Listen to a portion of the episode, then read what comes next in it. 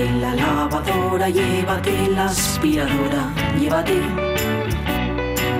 Llévate el secador de pelo.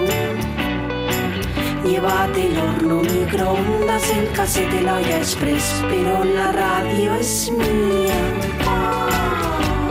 La radio es mía.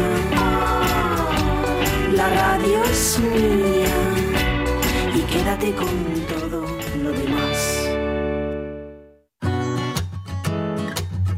La radio es mía.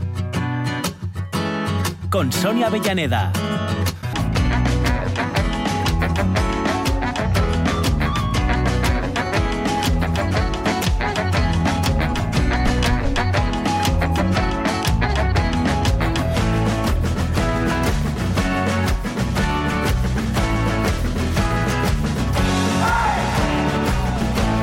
Y cuarto, justito, justito, y 15 minutitos. Aquí estamos. Oye, pues si hemos llegado a un en punto, uno siempre llega en punto, otra cosa es en punto de qué, pero Sí. ¿eh? hemos A punto llegado de sal, eh, a por ejemplo, a punto de por ejemplo, a punto de morirse. Yo, yo en la uni. bueno, venga ya. Suficientes coños con la uni. Ya ha habido más durante todo el año. Venga. Tenemos tres cuartos de hora y un montón de plancha por delante. Así que voy a empezar de atrás hacia el principio, ¿eh? para, para que nos organicemos. Tenemos nuestro tiempo compartido con los amigos de la naturaleza asturiana, con Ana, que hoy viene Joaquín Arce a vernos y nos va a hablar sobre la reclasificación de los montes públicos. Eh, terminamos con Kiko Veneno. ¿Eh? Que mañana nos esperan, eh, nos, Oh. nos quedamos a las puertas Sí, de otros amigos. Mañana, mañana ha habido un aniversario redondo Yes, y una amiga del programa Sí. y gran actriz también. eh, nos ha hecho una playlist. Por cierto, esta, esta playlist de Kiko Veneno ¿Sí?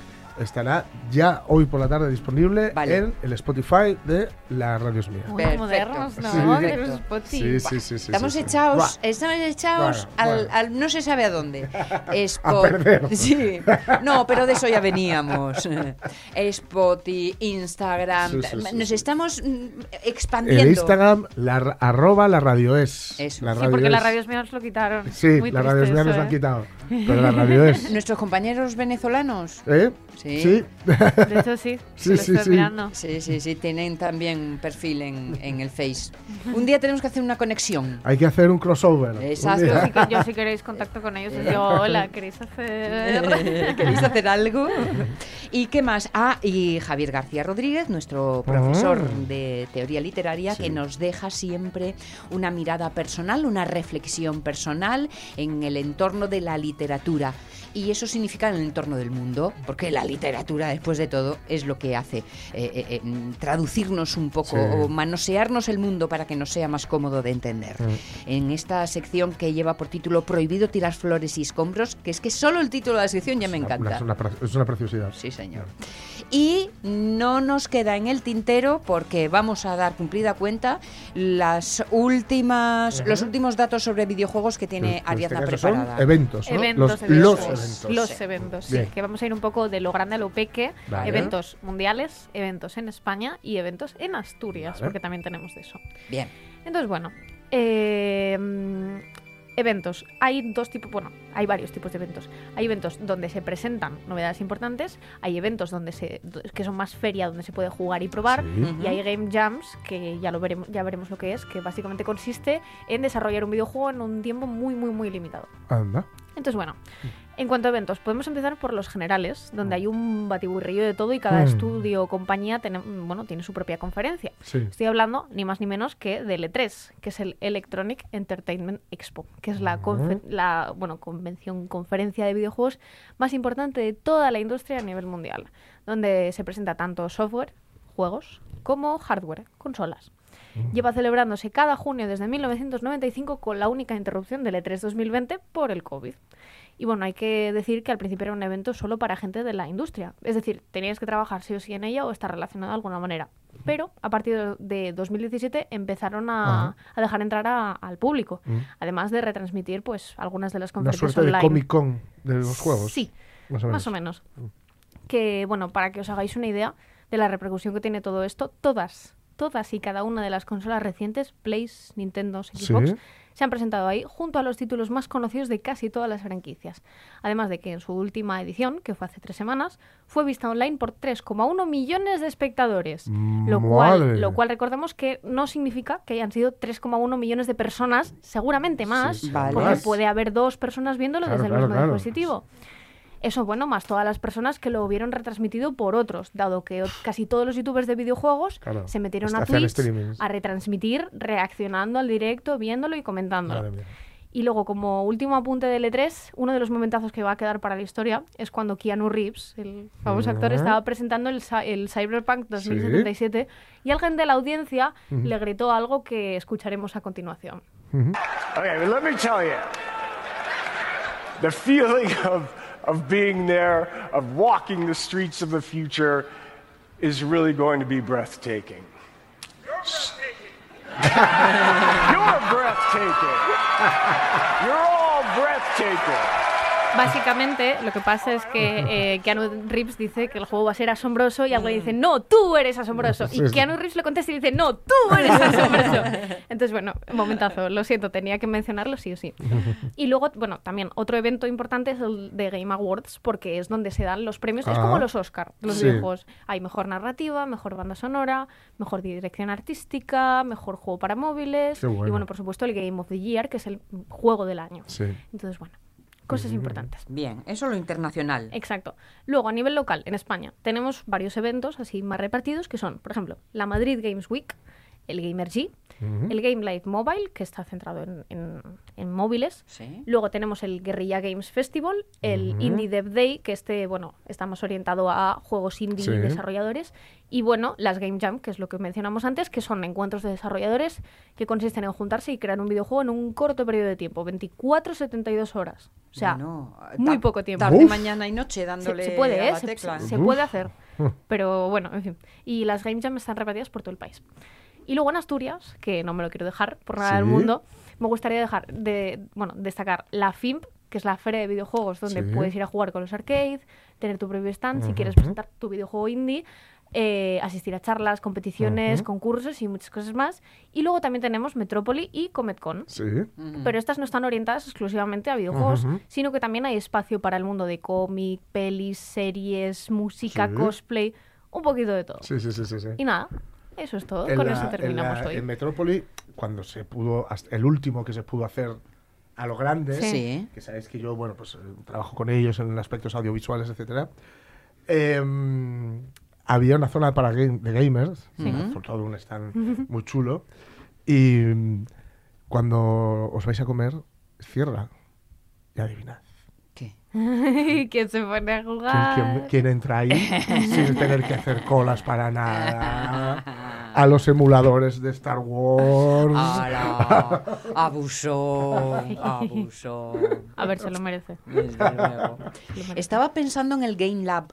No sé si os acordáis, esto era a principios de los 2000, Sí. eh, que fue una de las primeras citas de videojuegos y que eh, tuvieron mucho predicamento y, y consiguieron eh, t- atraer aquí a Asturias a un buen número de desarrolladores, pero que luego, bueno, las cosas que tienen la economía y la política Sí, se fueron a Cataluña. Sí, Mm, bueno. ¿no? Así, por en resumiendo. Sí, bueno, encima estos eventos no están especialmente localizados, me refiero. Está Madrid Games Week, que es en Madrid, pero el resto pues van variando. Igual uno de, lugares, repente ¿no? es en Sevilla, otro en Barcelona, otro en Madrid. Sí, bueno, en fin. Muy bien.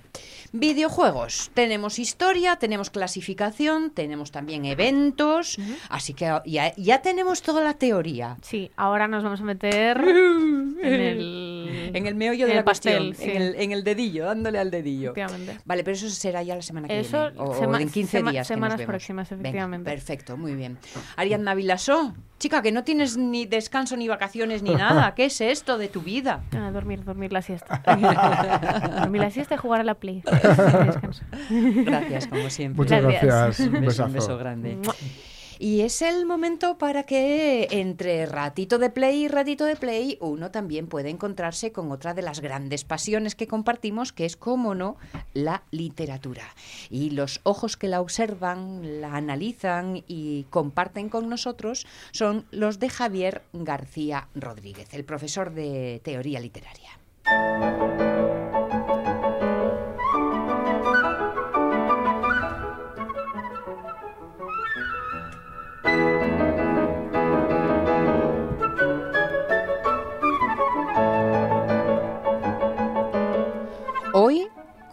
Título de Lectores y Lectoras S.A. Lectores y lectoras, Sociedad Anónima. Lectores que cogen el rábano por las hojas y las hojas por el rabillo del ojo. Lectoras infábula, con voz y con eco. Lectoras fabulosas. Lectores macho y lectores hembra, si hacemos caso de Cortázar. Lector viceversa. Lectores en su laberinto. Lecturas de suspicacias o de sospechas para Iristabala. Lectores a los que les llega la hora del lector, como dejó escrito Castellet. Lector ideal, implícito, archilector. Lectores con lectorado. Lectores vagos como sus ojos, lectores amblíopes, lectores con parche para ayudar al ojo vago. Lectores con diplopia, lectores que ven doble, lectores cortos de vista. Lectoras cómodas y acomodadas, lectoras incómodas e incomodadas. Discreto, desocupado, ocioso lector.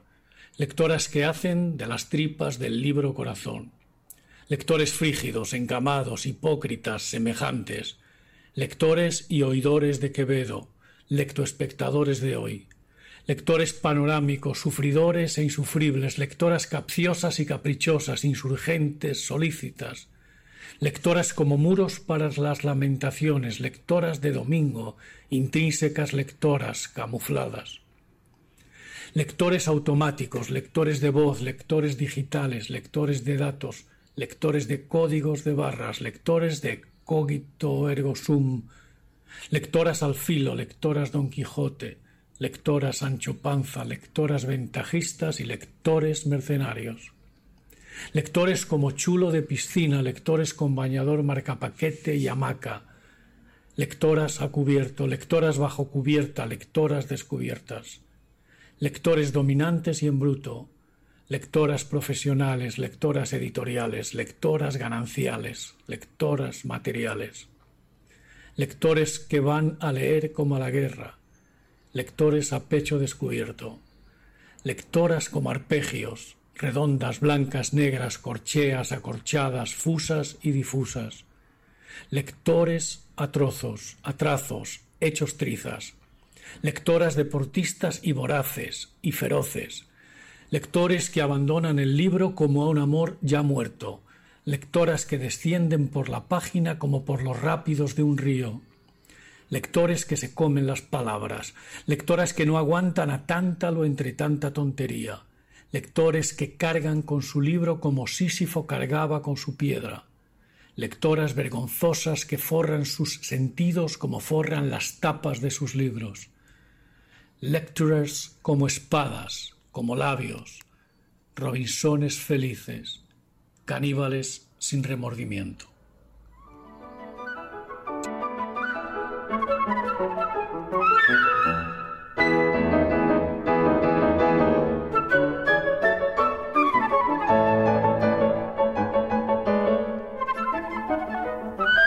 Repaso de lectores en el que encontrarnos. Seguro que sí. 12 y 28. La radio es mía. Oye, y tú, concretamente, en la radio es mía, la tu sección, Sí. ¿de qué va? Y yo dije, alegro de, de que me hagas esta pregunta. Y ya, Ya, ya, ya. me dije. Con Sonia Avellaneda.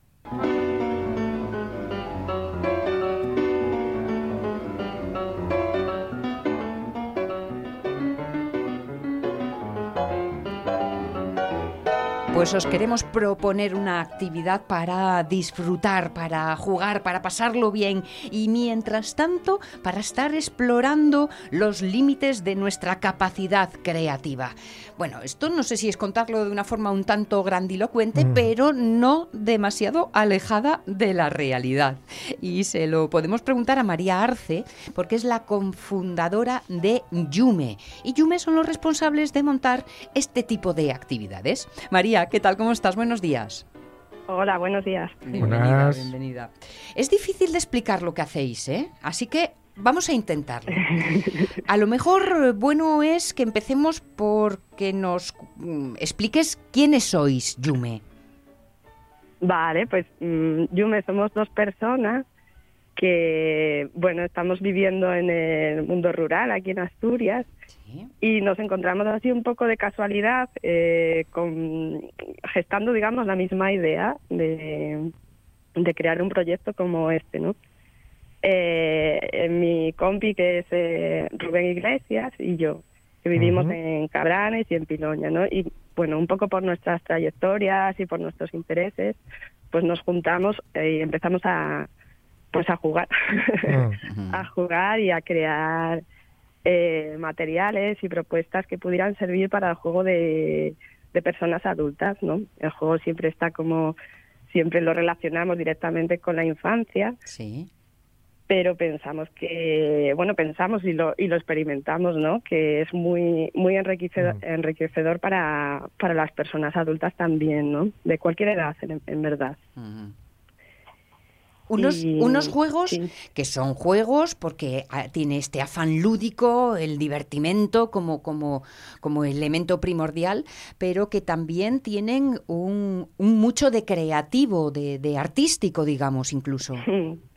sí eh, en realidad es lo que tú decías es un poco difícil de explicar de describir no en qué consiste pero eh, digamos que nosotros hacemos eh, instalaciones efímeras con propuestas de, de materiales que puedan servir un poco como detonante, ¿no? Como provocación a bueno a esa creatividad que en realidad tenemos todos, a veces más o menos aplacada, pero bueno que, Ujú. que es consustancial a cualquier persona, ¿no? Y, y un poco pues que sirvan mm, de chispa, ¿no? Para que cualquier persona se pueda meter ahí a pues a jugar, porque en verdad eh, aunque sí las propuestas tienen mucho que ver con las artes, ¿no? Trabajamos mucho pues con, con pintura, con fotografía, con danza, bueno, un poco de con música, pero el objetivo último no es mm, hacer una obra de arte o una creación, producir nada así. Digamos que simplemente eh, disfrutar el proceso, ¿no? De estar ahí casi perdiendo el tiempo, que en el fondo no es perder el tiempo. Qué bien, me encanta lo de perder el tiempo. Ponnos algún ejemplo, María, de lo que hayáis hecho, que seguro que, que os, ir- os imaginamos más fácil. Sí, eh, vamos a ver, por ejemplo, nosotros lo que hacemos es eh, crear una especie de mini mundo, ¿no? Digamos, en el espacio que tengamos, que nos Sí. adaptamos a- al espacio que sea. Por ejemplo, nos gustan mucho los espacios naturales, pero también transformar una sala, ¿no? Una sala vacía de repente en, pues, en algo que tenga como su propia coherencia interna. Eh, jugando con luces, jugando con música, creando una atmósfera diferente, ¿no? Que mm, un poco que mm, que te metas ahí y desconectes de lo que es tu otro mundo por un rato, ¿no? Sí. Entonces, pues... Y los que llegamos, concreto, llegamos allí a participar, y, y qué nos va a pasar? ¿Qué Mm. nos vais a pedir? ¿Qué tenemos que hacer? ¿Qué os va a pasar? ¿Qué os va a pasar? Vale, esto es una, eh, mira, es una pregunta interesante, ¿no? Porque es un poco, en realidad, pues ir con la apertura, ¿no? De, de no poder, igual no lo vas a poder prever todo o controlar todo, ¿no? Pero bueno, pues vas a ir, mm, quizá vas a ir encontrándote, pues algunos eh, mm, materiales, algunas pinturas, mm, no sé, bueno, no sé cómo decirte, te puedes dar un paseo y ver dónde entras. Por ejemplo, es, mm, a mí me recuerda un poco, salvando las distancias, claro, a lo que sería pues una, pues quizá una sala de un museo de arte contemporáneo, ¿no? Tú entras y observas y tal. Vale. En este caso, tú puedes meterte a manipular materiales, a intervenir cosas, Bien. y esto también es, es muy interesante, ¿no? Porque mm, pasamos de la parte de espectadores a la parte de, Mm. de actores, ¿no? De, de, cre- de creer un poco en esa potencia de que podemos cambiar cosas, ¿no? De creer que podemos crear. Exactamente. Claro, fíjate, me estaba, estaba dándome cuenta de que yo te estaba haciendo las típicas preguntas de Mayorona. ¿eh? Hablábamos lo de los juegos, los niños y los adultos. de que todo lo queremos saber. A ver, las reglas y cómo se hace. Y- y esto va de todo lo contrario. De déjate llevar. Sí, totalmente, totalmente. Esto nos pasa a todos, incluso a los peques, ¿no? Según van creciendo, muchas veces en instalaciones de juego, yo también trabajo con peques, ¿no? Sí. Y, y te preguntan, ¿y esto para qué? ¿Y qué hago con esto? ¿Y ahora qué tengo que hacer? ¿O qué puedo hacer? Bueno, Mm. en realidad es un poco soltar ahí, ¿no? Decir, bueno, ef- efectivamente lo que ponemos ahí está para ser tocado, manipulado, cambiado. Mm, puedes cambiar de dejar algo a medias, puedes aburrirte un rato incluso si quieres. O sea, el tema es quitar un poco la, la presión, ¿no? De, Vale. y entrar en ese en esa historia no entonces ahí pues realmente lo que tienes que hacer simplemente es pues ver, estar un poco abierto y, y conectar un poco con lo que a ti te apetece de, de verdad investigar no lo que te apetece crear y es que realmente va va saliendo o sea no mm, no es muy difícil en el fondo parece difícil Es más ¿no? Pero- difícil contarlo que vivirlo, probablemente. Sí, ya lo veo. Sí, sí, seguro, seguro. Porque María- la gente pues disfruta un montón y, y se arranca enseguida a hacer cosas. claro.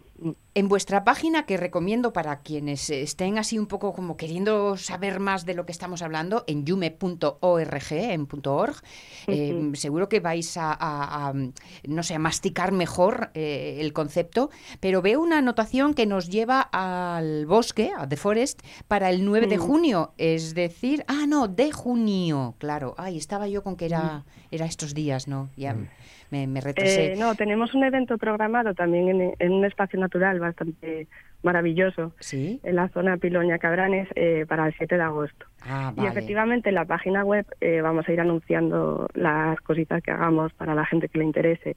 Vale. También en Instagram tenemos eh, Somos Yume, que ahí vamos, y- ahí si alguien también quiere curiosear un poco visualmente, eh, hay pequeñas muestras, ¿no? Que, bueno, desde luego no sustituyen a lo que es la experiencia, pero bueno, se pueden dar pistas a la gente. Vale, vale. Y que luego no es algo eso que requiera ningún tipo de conocimiento previo, ni ser súper creativo, ni nada por el estilo, ¿no? Sino simplemente cualquier persona puede participar y pasárselo muy bien. Para el evento este del 7 de agosto, ¿hay que apuntarse en algún sitio? ¿Cómo, cómo- Sí, pondremos ahí en la página web, pondremos el, el El- formulario de inscripción. Estamos Vale. eh, ultimando un poco así la, lo que es la instalación.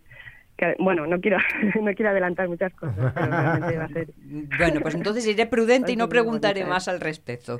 Pero sí prometemos seguir eh, la pista para esa cita del 7 de agosto, porque suena muy atractivo lo que estáis haciendo en Yume, en donde eh, el juego, la pasión, la creación, esta forma de ver el mundo no solo a través de lo evidente, sino Mm. fijándose sobre todo lo que quedan los rinconinos, pues me, me parece muy atractiva y, y que lo hagáis. Esto suele hacerse para los peques, que lo hagáis para los peques que llevamos Sí, dentro, sí, ¿eh? guardaos los que ya vamos con otras edades. Me parece guapísimo, me encanta María.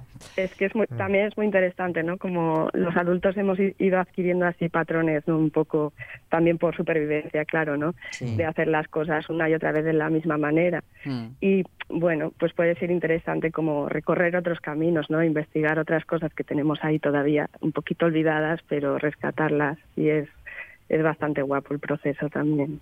yume.org para que le sigáis la pista y podáis sentiros y disfrutar como chiquillos. María Arce, cofundadora de Yume, gracias por estar con nosotros, por esta propuesta, por la idea que es eh, muy chula y eh, a ver qué, qué bonito sale lo del o- 7 de agosto que estaremos pendientes, ¿vale? Bueno, pues gracias a vosotros. Un abrazo. Un abrazo. Chao, Un abrazo. chao. Buen día. Chao. Qué guapo suena, ¿no? Pues es muy bien suena, atractivo, muy diferente. Si veis las fotos, si entráis en. Yume y veis las fotos, eh, enseguida apetece, bueno, pues como... Saber más, ¿eh? ¿no? Meter la mano allí más. y vivir y, y- y sentirlo. vivir y sentir, como hace Kiko Veneno en todas sus canciones, y llegamos al The Last One. Sí, sí, sí, sí. Esta es la canción que, ya digo, comenzó esto. ¿No? Sí. Es la canción que yo le, le pasé a Pachi, mm, bueno, vamos, sin nada relacionado con trabajo, simplemente, Sí. ostras, Escucha esto, ya verás qué gusto. Escucha esto, que digo, yo creo que es eh, de lo que va de año al menos la mejor canción en castellano. Antes de escucharla, os voy a decir la letra para que así podáis concentraros en todo lo demás. Es una canción con un arreglo muy sencillito, ¿Vale? pero que luego va sumando capas, capas muy delicadas y que mm, va, va, va haciendo que crezca, pero que crezca de un modo moderado. ¿no? Vale. Y queda muy guapo. La letra, yo he de decir, es de estas canciones que tienes un flechazo, Ajá. ¿vale? Sí. Em, yo la estaba escuchando yendo en un alsa Mm. eh, la- el, el viernes, hace dos viernes, ¿vale? Que, que mm, estuvimos en Cangas de Onís Sí. y yo iba a una casa rural en Cadavedo. O sea, que Ajá. estaba haci- haciendo ahí, cruzando la... Cruzando, yendo desde Oviedo a Cadavedo. Y, Quedaste pegado en la y estaba medio, medio dormido, medio adormilado, que es lo que yo suelo hacer cuando me subo a cualquier medio de, de locomoción. Pero mm, la letra mm, era, era hasta tal punto lo que, lo que eh, digamos, el lugar por el que yo estoy transitando, el lugar que yo estoy viviendo, que me desperté. Ajá. Me desperté al escucharla y ya la puse otra vez y otra y otra y otra. Y la letra dice, estoy cansado de dormir con los puños cerrados, sin salir el alma de mis zapatos, como una estatua en el jardín. Mis tensones, mis, perdón, mis tendones tensados, como siempre doloridos, ocupados, empeñados en buscar, desesperados, la forma de salir de aquí. Estoy cansado de vivir con los cordones apretados, de moverme y sentir que estoy parado, sin poder seguir. Estoy cansado de callar y mirar para otro lado, de escuchar que los tiempos han cambiado, pero nunca es para mí, pero nunca es para mí, pero nunca es para mí.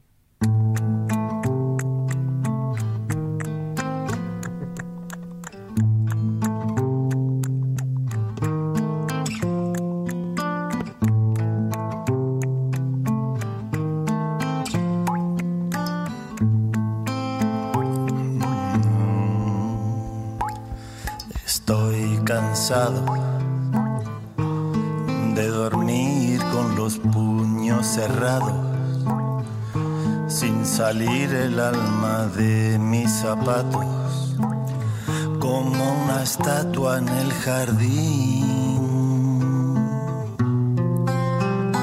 Mis tendones tensados, como siempre doloridos, ocupados empeñados en buscar desesperados la forma de salir de aquí.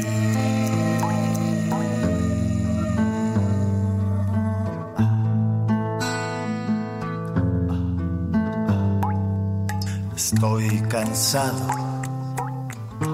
de vivir con los cordones apretados de moverme sentir que estoy parado sin poder seguir.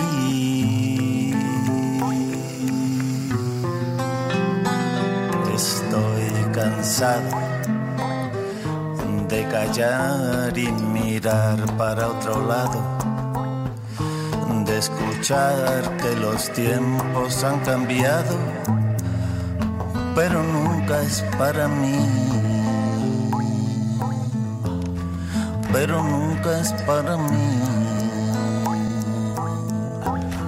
Pero nunca es para mí.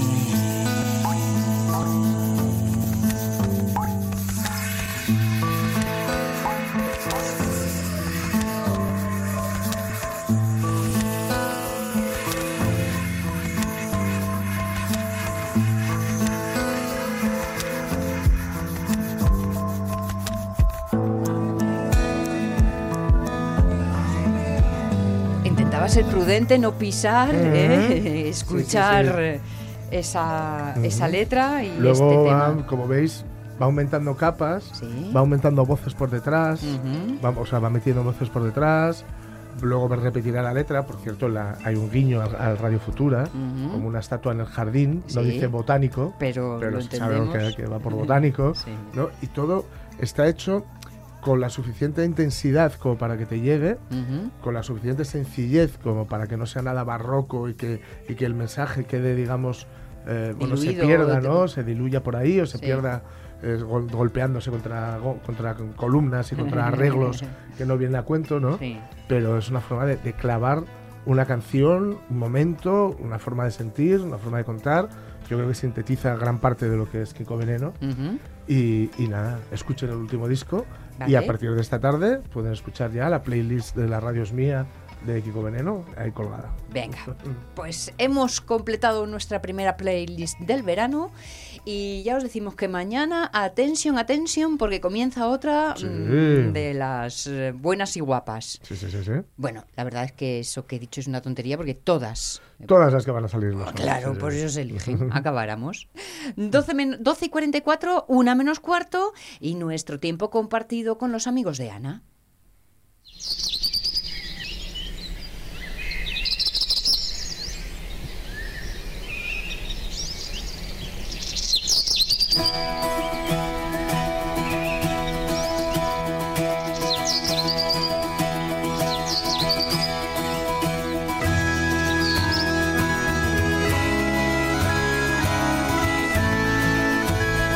Asociación Asturiana de Amigos de la Naturaleza, que andan y no lleva años en la tarea, unos grandes veteranos que precisamente años están de super celebración de aniversario y hemos querido colarnos en la fiesta de alguna forma y participar así con estos encuentros semanales. Eh, para abrir la sección estuvo con nosotros Carlos Lastra y hoy vamos a entrar ya en materias concretas acompañados por Joaquín Arce y con un asunto del que llevamos meses leyendo cositas eh, en la Mm. prensa, pero que estará muy bien aclarar términos de dónde venimos y a dónde se quiere ir. O a dónde no se quiere ir, depende de las perspectivas. Joaquín Arce, ¿cómo estamos? Buenos días. Eh, muy bien, buenos, Buenos días. días. Bienvenido, bienvenido. Hoy hablando de montes públicos, ¿no? Sí, y que es una realidad en la que ahora mm, parece se quieren cambiar algunos términos. Cuéntanos un poco toda la historia. Sí. Sitúanos. Bueno, eh, Asturias es una región eminentemente forestal. Eh, Prácticamente el 80% de su superficie es superficie forestal. De esa superficie forestal, la mitad más o menos son montes públicos y la otra mitad son montes privados. Vale. Los montes públicos están situados en toda la cordillera, a lo largo de toda la cordillera sobre todo. Entonces, eh, estos montes públicos, bueno, son propiedad de los ayuntamientos y las parroquias rurales y se gestionan cuando son declarados de utilidad pública por sus altos valores medioambientales, son gestionados por el Principado de Asturias, por la consejería correspondiente con el Servicio de Montes. Vale. Eso viene siendo así eh, de forma pacífica de- durante décadas, desde el antiguo Icona, etcétera, y eso es uno de los elementos fundamentales y uno de los de los soportes de que Asturias conserve una- unos valores naturales, tanto desde el punto de vista de la flora como de la fauna, eh, que incomparable mejor, incomparablemente mejor que otras comunidades, gracias a la propiedad pública de los montes. Bien. Pero desde hace un par de años, Hmm. por una serie de factores que luego explicaré, hay un intento por colectivos muy minoritarios, pero que tiene un cierto respaldo de, de la Administración Mm. que nos preocupa, porque antes nunca lo tuvo, que pretenden convertir esos montes públicos en otra figura que son los montes vecinales en mano común, que son montes privados. Montes vecinales en, mano, común. que son montes privados. O sea, pretenden privatizar Vale. los montes públicos de Asturias. Ajá. Hasta ahora ¿Privatizar la titularidad o privatizar la gestión? no, la propiedad. La propiedad, vale. Esa es la cuestión fundamental, porque a ver, los montes públicos eh, son propiedad de, la- de las administraciones públicas, es decir, de todos los ciudadanos. Vale. Pero el uso, Sí. el uso es- está abierto a todo aquel que lo necesite. Vale. Usos ganaderos para los ganaderos, usos forestales para los Mm. forestales, la caza para los cazadores, el, usos recreativos para todo el que quiera ir. Y eso pacíficamente ha venido funcionando sin ningún problema. Perfecto. Pero ¿qué ocurre en este momento? Pues ocurrieron tres cosas. Ocurrió, por una parte, que se instaló en Asturias un bufete gallego donde los montes no son públicos, son vecinales en mano común, Vale. que vino a hacer negocio aquí y a intentar Ujú. obtener clientela para pelear contra la administración para cambiar la cal- calificación de los montes. Ocurre también que estamos en un momento en que aparecen nuevos intentos de, de utilizar los montes para otras cosas, como los eólicos, los eucaliptos, Ajá. etcétera. Entonces, hay por ahí una presión económica. Vale. Y luego ocurre también que los que tradicionalmente usaban los montes, sobre todo ganaderos, etcétera, están envejeciendo, prácticamente no hay. Entonces, el uso de los montes ya no les interesa. Y algunos de ellos están intentando cambiar el uso que tenían por, una- por la propiedad, hacerse con la propiedad para de esa forma ser rentistas, o sea, conseguir sí, sí. alquilárselo a alguien o Ujú. conseguir a través de los eólicos o a través de alguna empresa conseguir Un dinero ingreso. metálico. Mm, Bueno, ah, vale, vale. Entonces, eh, de, de alguna forma, lo digo resumiendo y a lo mejor no soy exacta, pero de alguna forma lo que eh, pasaría sería que se privatizaría eh, terreno sí. público. Exacto, nos Bien, encontraríamos en la bien. situación de Galicia o la de o la que es todavía mucho peor de Castilla-La Mancha, Sí. de Andalucía, donde, como sabéis, todos los montes son latifundios de propiedad Sí. privada que incluso no permiten a la gente pasar Sí, sí. por ellos y atravesar. Y que desde el punto de vista del medio ambiente, que es lo que más nos preocupa a nosotros, pues eh, eh, eh, facilita los atentados contra el medio ambiente, Claro. porque porque nadie puede, Nadie puede controlar lo que pasa allí. Claro, claro. Claro, que mm, estaba pensando, recuerdo a un, a un, a un abuelo diciendo, a un abuelo de, de pueblo diciendo, es que ahora los que cuidábamos del monte ya no estamos Mm. para ello. Porque ya el trabajo físico nos cuesta más, no los estamos atendiendo bien, están un poco dejados de la mano de Dios, luego viene el verano y el fuego y todo arde como la yesca. ¿Esa es una situación real? Bueno, los montes en realidad se utilizan bastante, se Vale. utilizan bastante. Hay usos económicos y usos no económicos. Vale. Los usos económicos en Asturias son sobre todo la ganadería, los pastos y en segundo término pues el uso de forestal de corta de madera. Sí. Todo eso se utiliza con normalidad, todos los montes de Asturias se están utilizando, entonces no hay u- una infrautilización. Es más, la consejería tiene que fijar en cada monte la capacidad ganadera que tiene ese monte para que no haya sobreexplotación. Entonces se dice, en este monte entran 300 vacas y esas vacas en- entran. Lo que pasa es que es verdad que cada vez hay menos ganaderos, pero Mm. cada ganadero tiene, tiene más vacas. Eso también es Y en cierto. segundo lugar, los montes es importantísimo tener en cuenta que su función principal no es la económica, igual que el mar, igual que el aire. Mm. Su función Claro. principal es la medioambiental, porque Claro. de los montes depende el ciclo del agua, Sí. de los montes depende la eliminación de la contaminación, el cambio climático, Sí. la biodiversidad, el que, el que existan todo tipo de especies de plantas y de animales que está muy relacionado con la pandemia que hemos tenido ahora, etcétera. Entonces los montes públicos son un elemento esencial del, del mundo del mundo civilizado. Hasta ahora lo teníamos bastante claro y ahora parece que los intereses nos llevan a querer solamente ver el lado económico del asunto. Sí, hay gente que está propugnando eso y, y- y lamentablemente tienen un cierto apoyo en el gobierno. ¿Y, Por qué eso se, que ¿Y cómo se, qué, qué se puede hacer ahí? ¿Cómo se puede Bueno. impedir? O no sé. Bueno, pues en primer lugar dejar claro que la ley no lo permite, porque la ley se está intentando utilizar una figura, los montes vecinales en mano común arcaica, que era una figura medieval en la que se decía que, que eran montes que pertenecían a una comunidad que los usaba de forma consuetu- consuetudinariamente, sin asignación de cuotas, etcétera. Una serie de conceptos jurídicos que ahora en, en- en la vida moderna no existen, porque ahora, como sabemos todos, en- los montes funcionan en base a la normativa que fijan las administraciones y sobre todo a las ayudas de la Unión Sí, Europea, sí. que es la- en realidad es lo que indica lo que se puede hacer, lo que no se puede hacer y cuánto cobra cada uno de los que lo utilizan, de los que lo utilizan de forma productiva por, por, por utilizarlos. Entonces, desde hace muchas décadas, ese uso que, que, mm, que se pretende o presume de los montes vecinales en mando común no existe. Pero Vale. claro, cuando hay un bufete y hay unos interesados, pues esos intentan llevar el, Mm. el asco a su sardina. Entonces, desde ANA y desde otras asociaciones ecologistas que defendemos la naturaleza asturiana, estamos alegando contra esas solicitudes, esperamos que no prosperen, pero es, es muy peligroso si alguna prospera. Ese es el momento en el que estamos entonces. Las alegaciones presentadas Sí. y esperando a ver cómo respira la cosa. Sí, sí. En el- estas alegaciones y el- las solicitudes iniciales se presentan ante un, un órgano de la Administración que se llama el Jurado de Montes Vecinales en Mano Común, Vale. en el que el presidente es el consejero de Medio Rural, el vicepresidente el director de Montes, o sea que está en manos de la Administración el seguir el criterio que se siguió siempre de respetar la propiedad pública de los montes, que, que es eh, propiedad de los ayuntamientos y de las parroquias rurales.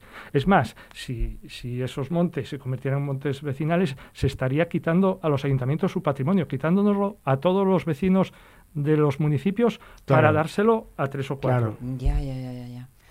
Eh, fechas, calendario de decisiones, imprevisible. Imprevisible, eso está en manos de la administración. Mm, imprevisible. Y vamos, si, si, si, facil- si facilitaran esa conversión, porque tendría que ser que la administración facilitara la conversión porque los requisitos legales no los cumple, Sí. pues sería un cambio histórico en Asturias eh, tremendo, porque sería mover la frontera de lo público de una forma trascendental, igual que en las desamortizaciones del siglo XIX. Sería Sí. como si en un momento dado alguien decide que las playas, que la playa de Gijón, en vez de ser pública, pasa a ser de los vecinos del barrio de al lado de la playa de Gijón. Ya, ya, ya, y que esos no solo van a poder usarla, sino que encima van a poder cobrar a los demás Ya, ya, que vayan ya. a la playa. Un disparate, un disparate. ha sido un muy buen ejemplo, sí. Sí, sí, sí, sí. ha quedado muy claro el, Mm. el cambio de, Mm. de funcionamiento que se pretende. ¿Por qué surge este, eh, este cambio? Decías que venían esta gente desde Galicia eh, y por lo que eh, la situación descrita en otras comunidades, que somos un poco excepción. Eh, bueno, Asturias y Cantabria y alguna otra comunidad eh, tenemos la suerte de que conservamos un patrimonio público forestal importantísimo. En otras regiones, como en Galicia en los años 70, 80, los montes públicos que había, Sí. por posturas políticas demagógicas y tal, y aprovechando esto- este resquicio legal, Sí. se convirtieron en vecinales en mano común, lo que trajo como consecuencia dos cosas. Primero, la proliferación de los eucaliptos en Galicia, que Galicia, como sabéis, es un eucalital continuo, Sí. y luego No andamos mal aquí. ¿eh? No, sí, no. sí, pero aquí afortunadamente es la zona de la costa hasta Sí. el momento, Sí. porque ahora también hay un intento por parte del gobierno de autorizar el eucalipto de altura, que Mm. sería un peligro medioambiental también tremendo, porque nos pasaría como en Galicia. Y bueno, en Galicia entonces, como digo, al utilizar esa figura, pues se, se favoreció mucho la extensión del eucalipto Sí. y los incendios forestales, en Claro. consecuencia, los grandes incendios forestales. Claro, claro, claro. Pero con todos y con toda esa información tan cerquita y con todas esas consecuencias tan cerquita, mm, todavía hay Aprender alguien, en cabeza ajena. claro, todavía hay alguien planteándose que Mm, Claro, hasta ahora todos los gobiernos de Asturias lo tuvieron claro, que eso no podía ser, pero ahora hay elementos en este gobierno que por razones de demagogia clientelismo o lo que sí, sea, sí, pues tienen una tendencia, que esperemos que no se confirme. A, a- Sí. a- a- a privatizar lo público. Claro, esperemos que la, que la puerta giratoria no se abra, porque se abre la puerta giratoria en este sentido, en fin, nos la cierran a todos los demás. Montes vecinales en mano común. Hay que ir aprendiéndose Sí, sí. estas nuevas terminologías para que cuando vayamos leyendo en la prensa ¿eh? que van saliendo cositas Sí, y tal, igual además- sa- entender lo que Claro, significan. porque no suena mal. No, no suena mal. No, si queréis os lo explico. Por ejemplo, yo vivo en Morcín. Vale. Eh, Morcín es un municipio de 3.000 habitantes que tiene el Aramo, que tiene el Monsacro. Esos son montes públicos, montes de utilidad pública. Vale. Y los gestiona el ayuntamiento con los ganaderos, reparte las cuotas y tal, eso sin ningún problema. Pero ahora, tres o cuatro tíos en un bar Sí. les dio por solicitar que eso fuera monte vecinal en mano común y tienen la solicitud en marcha. Si esa solicitud se aprobara, Sí. lo que eran montes públicos pasarán a ser privados y tendrá que formarse allí en Morcín una junta de vecinos. Y co- ya sabéis cómo funcionan las comunidades de vecinos y Sí, sabéis cómo sí, funciona sí, todo. sí. Llegarán Oh. allí tres, Oh, se apropiarán de la junta. Claro, claro, como claro. pasa a ser privado, tú ya no tienes ninguna administración ni ningún A la que acudir, eh, claro. ningún sitio donde acudir de forma gratuita. Si quieres reñir con ellos por algo, tienes que contratar tus abogados, Claro, esperar claro, tres claro, años claro. al juicio y tal. Sí. Entonces eso lo que conduce es a una apropiación por muy pocas personas de lo que hasta ahora es de todos, funciona perfectamente, funciona perfectamente, gestiona el ayuntamiento o la com- o el principal, que si tú tienes un problema, presentas un escrito, Claro, claro, claro. una reclamación, tiene órganos de control como el Tribunal de Cuentas, el interventor, eh, el, Mm. el servicio jurídico, o sea, Sí. el- un alcalde, aunque quiera, no puede hacer Mm. demasiadas barbaridades porque tiene muchos Claro, instrumentos que claro, lo controlan. Claro. Claro. Bueno, pues oye, seguiremos la pista y, y Sí. conociendo un poco lo que significan los términos nos va a resultar más sencillo Mm. porque podemos entender lo que, lo que Mm. llegue hasta nosotros. Joaquín Arce, gracias por participar hoy, por contarnos estos detalles y estoy segura de que cada encuentro de miércoles va a ser muy sabroso y muy intenso Mm. y muy, muy, muy interesante. Que a, a esto nos tenéis acostumbrados desde Ana. ¿eh? Muchas gracias a vosotros. Nosotros tenemos que despedirnos no solo de Joaquín, sino entre nos, porque, Ujú. oye, la mañana va pasando. Que Sí, si un sí. poquito de aquí, un poquito de allí, charla con uno, charla con otro, te das la cuenta a la una de la tarde. Tiempo y se acabó, que decían en la Sí, tele. campana se acabó. Campana y se acabó. Bueno, pues nosotros lo que podemos hacer es sí cerrar una puerta, pero abrir la ventana que nos lleve a nuestra jornada de mañana jueves.